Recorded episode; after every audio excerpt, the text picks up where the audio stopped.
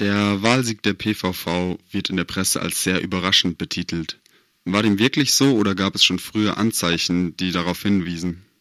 Zwei äh, Antworten darauf. Zunächst überraschend an sich war er auf jeden Fall. Allerdings gab es die letzten Tage, die letzten, ich denke, drei, vier Tage vor der Wahl Anzeichen dafür, dass man gesehen hat, dass die PVV in den Umfragen äh, sehr ähm, plötzlich, sehr abrupt auf einmal zugelegt hat.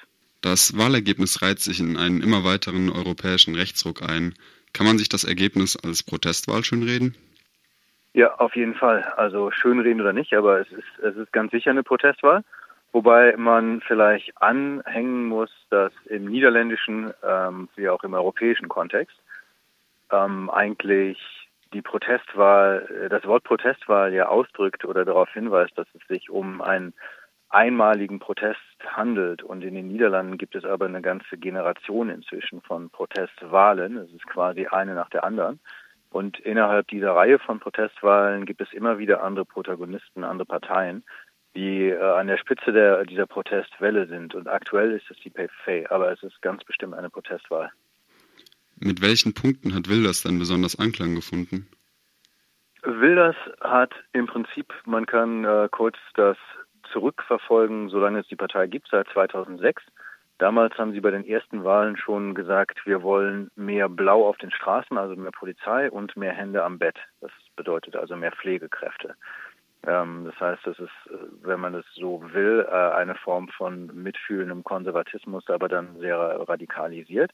Und in der gleichen Linie ist er eigentlich weitergegangen. Das heißt, jetzt, worauf äh, es vor allem, worum es vor allem ging, war Migrationsbeschränkung, Einwanderungsbeschränkung und natürlich äh, dieses Auftreten als derjenige, der den Leuten zuhört, äh, der ein bisschen eine soziale Ader auch verfolgt mit seiner Partei, dass die Leute die Wohnungsnot ähm, haben, ähm, dass äh, denen geholfen werden soll, also quasi neue Wohnungen, äh, dass vor allem auch die, die Wohnungen an die Niederländer gehen ähm, und nicht an die Zuwanderer und Asylbewerber. Das ist eigentlich so die Verknüpfung von Anti-Migration und ein bisschen mitfühlen und ähm, Wohnungsnot bekämpfen, diese Sachen.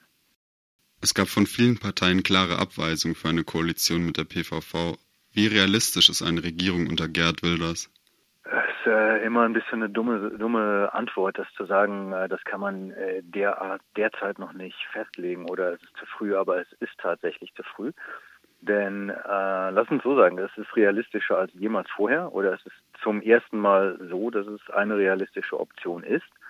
Aber wenn man davon ausgeht, wir sind jetzt eine Woche, acht Tage nach den Wahlen, dass natürlich die äh, Basis einer solchen Einschätzung sind die Koalitionsgespräche. Bei den Koalitionsgesprächen hat sich bislang ergeben, dass beide Parteien, die eigentlich fest auf der Rechnung, fest auf jeder Rechnung wären, wenn man sagt, mit wem könnte die PFF überhaupt koalieren, dass die eigentlich beide gesagt haben, wir wollen das aber lieber nicht oder zum jetzigen Zeitpunkt nicht und ihnen eigentlich eher lieber wäre, wenn man eine Minderheitsregierung macht, die man dann selber ähm, toleriert, die man selber stützt, aber keine Ministerinnen dafür liefert. Das heißt, im Moment ist es zum ersten Mal tatsächlich eine Option, um es zusammenzufassen, aber äh, es gibt für diese Option eigentlich noch keine konkreten Möglichkeiten, äh, wie das dann laufen könnte.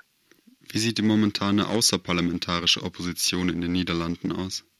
Wie die aussieht? Oh, äh, sehr geteilt, würde ich sagen. Es gibt äh, in den Niederlanden natürlich äh, linke und rechte außerparlamentarische Opposition.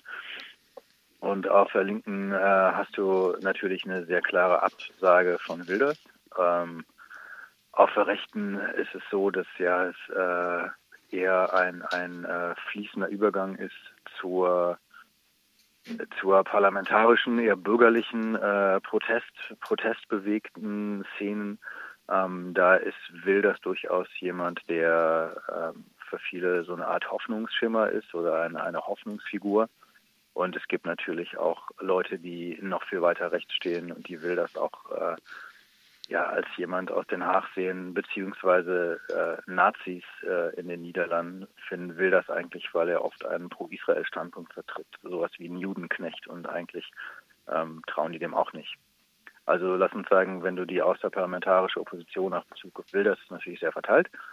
Ähm, auf der Linken ist es klar, Wilders ist jemand, gegen den man absolut vorgehen muss. Und auf der Rechten ist es äh, auf eine andere Art und Weise intern verteilt.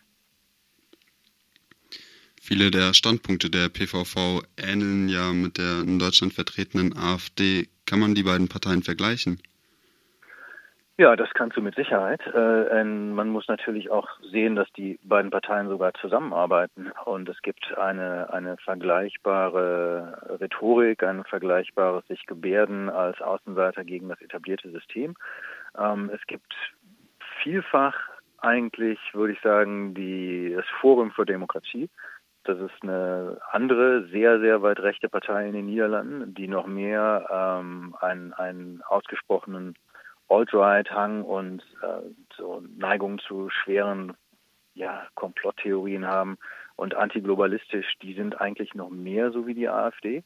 Aber ich würde sagen, von, von beiden Seiten, ähm, wenn man sagt, die, die PFF ist eher bürgerlich rechts äh, ins Rechtsextreme hin äh, driftend, ähm, und von beiden gibt es durchaus eine Schnittmenge mit der AfD. Wobei die PFF diejenige ist, die eben mit ihr auf europäischer Ebene auch eine, im EU-Parlament auch eine Koalition bildet.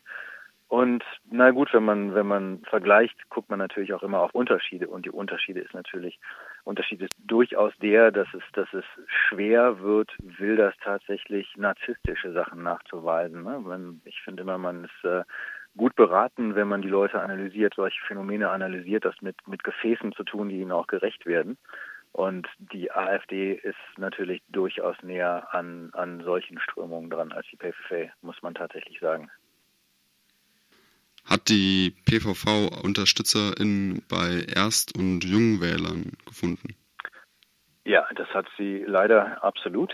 Ähm, es gab zum Beispiel auch ähm, kurz vor den Wahlen, sehr, ich denke ein, zwei Tage vor den Wahlen, gab es eine Umfrage unter, unter Erstwählern, Erstwählerinnen, äh, Schülern, Studis.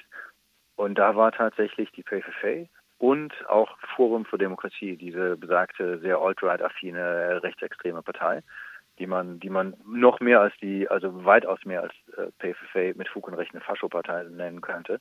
Äh, die waren äh, tatsächlich alle beide vorne dabei. Das heißt, die, die Erstwähler und Erstwählerinnen sind eine der Gruppen, wo man inzwischen wirklich sagen kann, ähm, die PFF ist dabei, sowas wie eine Volkspartei zu wählen. Also in dem Sinn, wie die, die geht wirklich, die spricht verschiedene Milieus an, verschiedene Teile der niederländischen Gesellschaft. Ein weiterer Punkt, der ziemlich interessant ist, äh, oder ich habe zwei sogar, einer ist ein bisschen widersprüchlich, denn es gibt nun auch äh, zum ersten Mal wirklich nennenswerte Berichte von migrantischen Leuten, die PayFair gewählt haben. Ähm, dem bin ich selber noch nicht so auf den, äh, aus Zeitgründen noch nicht so auf den Grund gegangen.